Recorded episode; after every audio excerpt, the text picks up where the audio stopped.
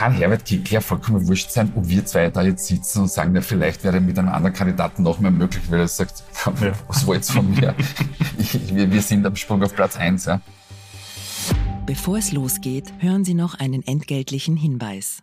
Auch wenn wir alle bereits ein wenig Corona-müde sind, dürfen wir eines nicht vergessen.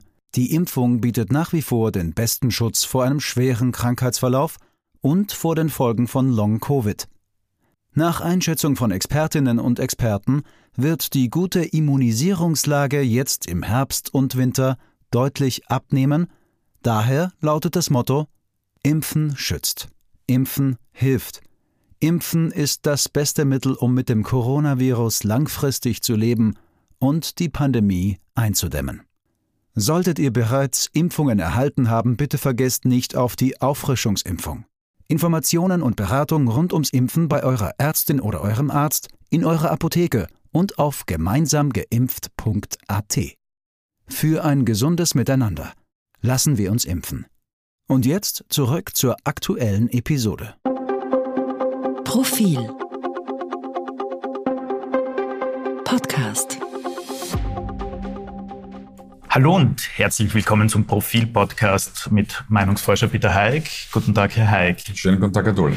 Herr Haig, das ist ja die letzte Folge für dieses Jahr und hat durchaus eine kleine Überraschung zu bieten, wenn wir das schon verraten können, die aber genau, beim genaueren Blick, wenn man sich das vergangene Jahr anschaut, wahrscheinlich gar nicht so überraschend ist. Die FPÖ hat in der aktuellen Sonntagsfrage zur SPÖ aufgeschlossen. Die beiden Parteien kommen auf 26 Prozent. Wie äh, überraschend ist das nicht, oder? Na, es ist nicht überraschend äh, und äh, Sie wissen, wir, dürfen es auch nicht überbewerten. Ähm, dieses 26, 26, äh, ich glaube letztes Mal war es 27, 26 oder 27, 25. Ähm, also das ist, das war erwart, erwartet worden und es gibt ja äh, schon einige Umfragen von Kollegen und Kolleginnen, ähm, wo die Freiheitliche Partei schon deutlich auf ähm, Platz eins liegt bin da immer ein bisschen konservativer in der Einschätzung, mhm. aber grundsätzlich ist das jetzt natürlich ein echtes Alarmsignal für die ähm, Sozialdemokraten, das ist ganz klar. Aber wenn man sich die Entwicklung, also im letzten Monat war es 27 und 25 noch, aber wenn man sich die Entwicklung anschaut, wie gesagt. Seit dem Jänner. Seit dem Jänner. Ist das unglaublich, ja. Also unglaublich. Aber das ist, das ist schon ähm, signifikant, wie wir so schön sagen. Und ich habe noch nie so einen geraden Strich nach oben gesehen, nämlich wirklich fast jedes Monat ein, ein Punkt mehr. Also die Freiheitliche Partei lag im Jänner, Februar ähm, 22 bei 18 Prozent. Da lag die Sozialdemokratie schon bei 25. Die haben früher begonnen ähm, zuzulegen. Mhm. Äh, und die SPÖ kam dann bis fast an die 30-Prozent-Marke heran. Und dann haben wir gesehen, wie sich das einbremst und wie es zu pendeln beginnt ähm, nämlich so zwischen 27 und 29. Mhm. Und jetzt gibt es wieder sanft nach und mit dem Aufkommen des Asylthemas und dann wieder eine sehr spannende, fragen, ja. eine sehr spannende Fragestellung dazu ja mhm. für diese Woche mit dem äh, neu Aufflammen der, der Asyldebatte ähm, legen die Freiheitlichen signifikant zu. Das ist einer der Mitgründe, muss man sagen. Mhm. Das ist nicht unbedingt der Hauptgrund, aber es unterstützt natürlich die Oppositionslinie der Freiheitlichen Partei. Ja, Sie haben, vielleicht wollen wir da kurz anschließen, weil Sie haben ja abgefragt, um was sich die Politik jetzt laut Meinung mhm. der Menschen äh, am, dringendsten kümmern sollten. Und das ist natürlich die Teuerung, äh, kann man wahrscheinlich sagen, ist nicht überraschend auf Platz eins äh, gelandet. Äh, die Energieversorgung und das Asylthema auf Platz drei. Genau, aber was ist jetzt das Wichtige? Also die Teuerung äh, ist die, die, die, die längste Zeit ganz, ganz oben mhm. on top. Da gehört natürlich das Thema Energie auch hinein, weil die größten mhm. Energietreiber, äh, die größten Inflationstreiber sind ja auch die Energiekosten. Aber es gab dann einen zweiten Punkt, den man sich noch auswählen konnte. Das war an sich die Sicherheit der Energieversorgung. Das war ähm, auch ganz, ganz wichtig für die Menschen die längste Zeit für die Hörer und Hörerinnen, wir haben das ein paar Mal abgefragt in diesem Jahr, auch für die Kollegen von ATV. Mhm. Da haben wir auf deren Vergleichsdaten zurückgegriffen. Und was wir sehen, ist, dass äh, diese Sorge um die Energieversorgung zurückgegangen ist, mhm. weil es kam nicht zum Zusammenbruch der, der Energieversorgung. Da, da, da konnte man im September hat man das nicht so klar gewusst.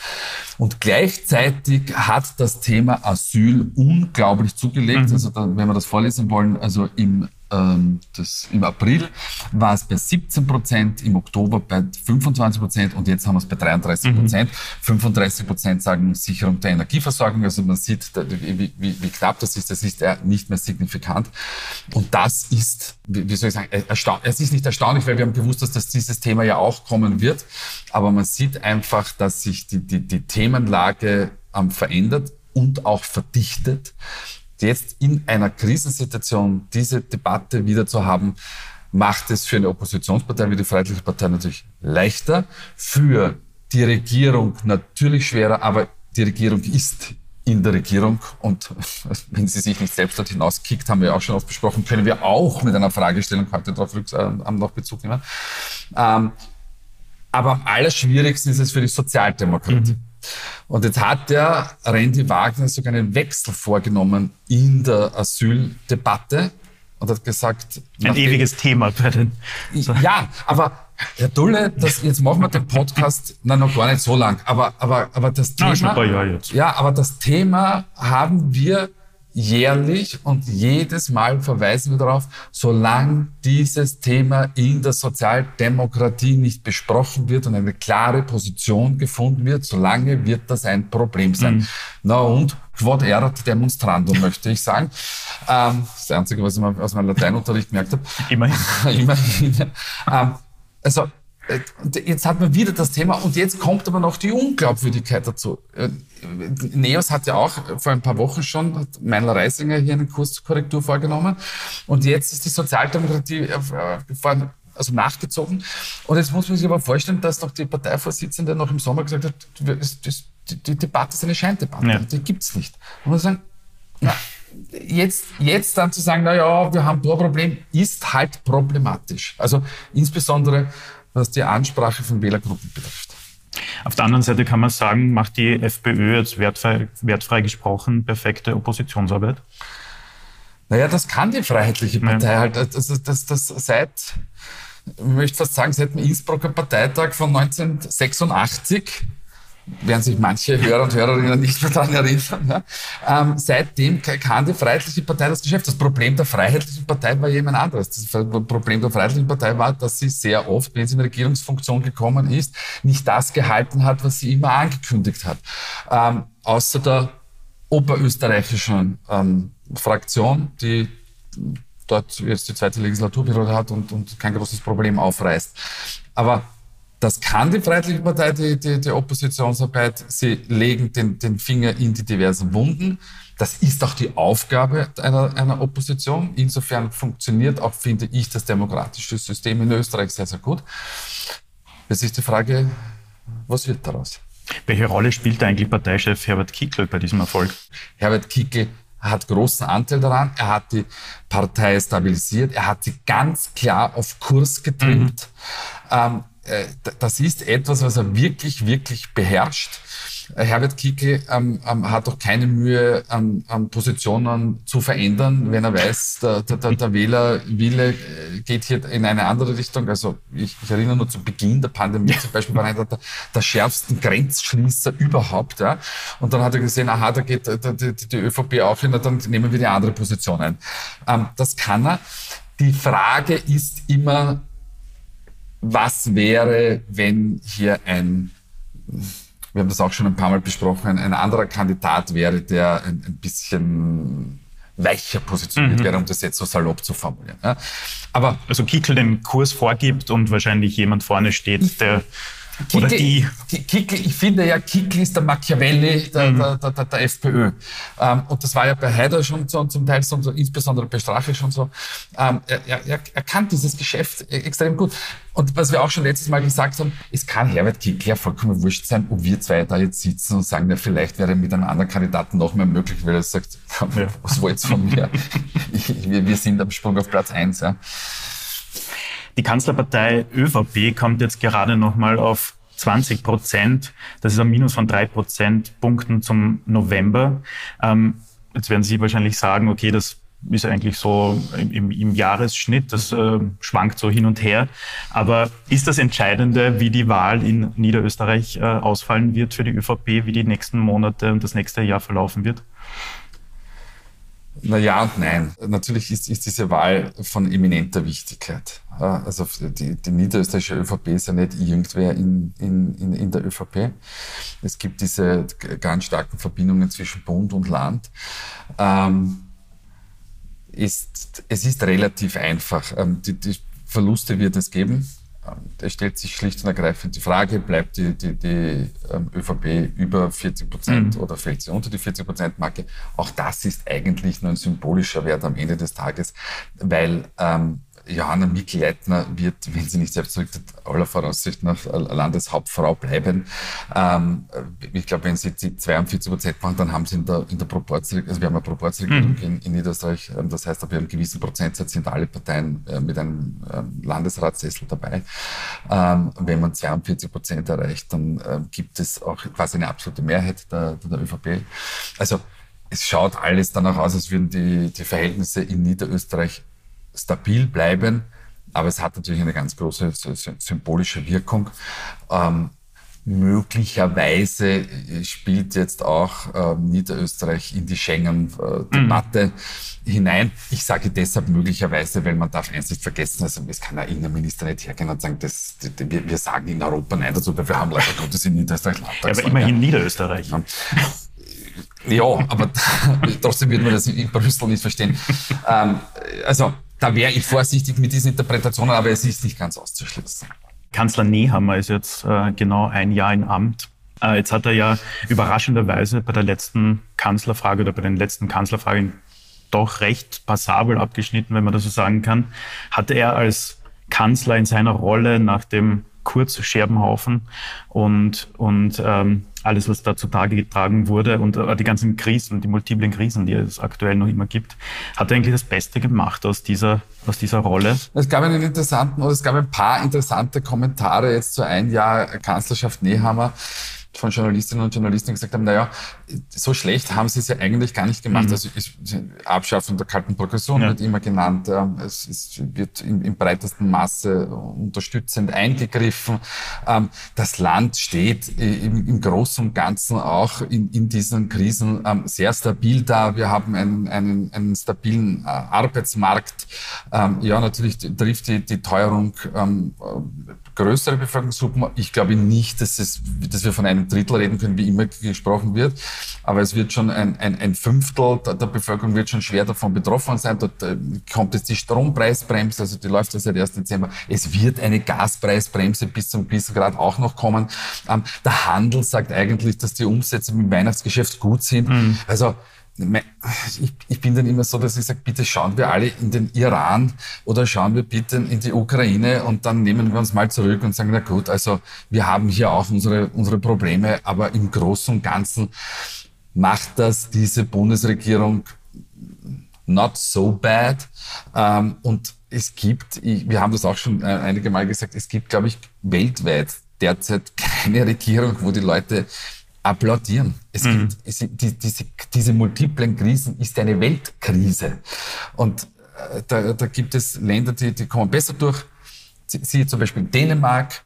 Ähm, dort hat aber hat auch ähm, die, die, die dortige Regierungschefin quasi mit Ach und Krach das nochmal über die Bühne gebracht. Ähm, auch wenn man ja attestiert hat, dass sie zum Beispiel mit, mit der Pandemie die, die, die beste, das beste Pandemie-Management verschwendet werden. Mhm. Also wir sind als Wähler und Wählerinnen schon sehr, sehr kritisch geworden. Wenn man sich aber die aktuelle äh, fiktive Kanzlerfrage anschaut, dann schneidet ja wirklich niemand besonders gut ab. Nein. Auch, auch nicht ein Umfragengewinner wie Herbert Kickel. Ähm, ist das eine allgemeine Politikverdrossenheit? Naja, es ist ist mit der Politikverdrossenheit immer, immer so schwer, weil, weil Politikverdrossenheit hieße, dass sich die Menschen auch grundsätzlich vom, vom, von der Politik abwenden mhm. und in, in eine Art innere Immigration gehen. Nein, ich glaube das nicht, aber es gibt eine gewisse Politikerverdrossenheit und was, mhm. die, was die Menschen immer suchen, sind Personen, die vorne weggehen, die nicht nur reaktiv äh, unterwegs sind, sondern schon Probleme kommen sehen, die sie dann auch schon ansprechen und ähm, dagegen etwas tun. Und ähm, da ist beim, bei den äh, derzeitigen Akteuren niemand dabei, wo die Menschen, also auf Bundesebene, wo die Menschen sagen, wunderbar, die, die, dies und jenen vertraue ich. Ich bringe als Gegenbeispiel auch noch Wolfgang Schüssel. Wolfgang Schüssel hatte zum Beispiel nie wahnsinnig gute Sympathiewerte. Aber die Menschen haben ihm trotzdem vertraut. Mhm. Ähm, äh, und so, also es geht nicht, es geht nicht immer um Sympathie, sondern es geht darum, dass die Menschen das Gefühl haben, da vorne ist jemand, der oder die, auch wenn ich nicht immer der Meinung dieser Person bin, aber ich vertraue dieser Person, dass sie weiß, was sie macht mhm.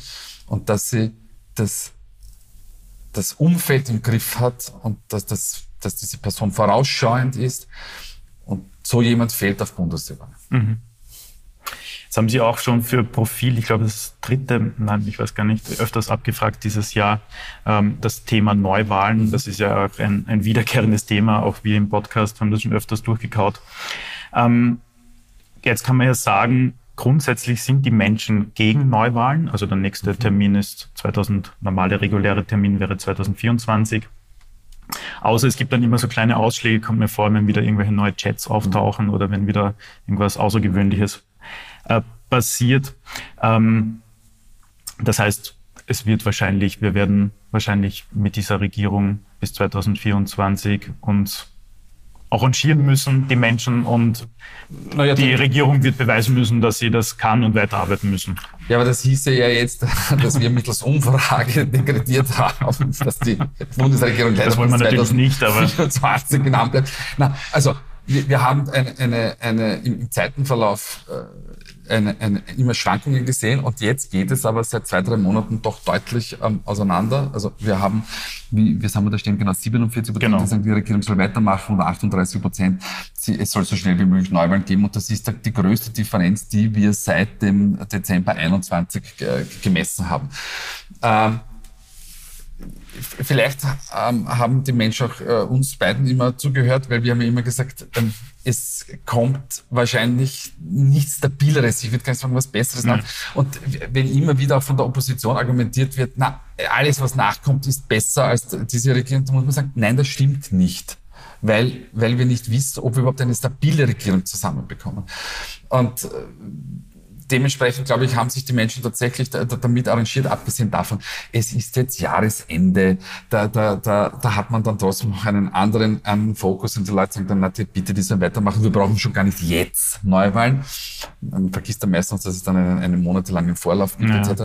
Aber es, es, es würde halt nichts bringen und ich bin auch der Meinung, wie gesagt, das habe ich ja eh schon ein paar Mal auch gesagt, ähm, die, die letzte Bundesregierung, die die gesamte Legislaturperiode durchgedient hat, war Feimann 1. Mhm. Also wir sprechen also von den Jahren 2008 bis 2013. Ja bitte, also es ist einmal wieder an der Zeit, dass eine, eine, eine Bundesregierung durchdient und ich komme das, auf das zurück, was ich schon vorher gesagt habe, das Land steht nicht so schlecht da. Also es, es ist nicht so, dass man sagen könnte, wir müssen diese Bundesregierung austauschen, weil sonst geht das Land den Bach hinunter. Mhm. Das stimmt schlicht und ergreifend nicht.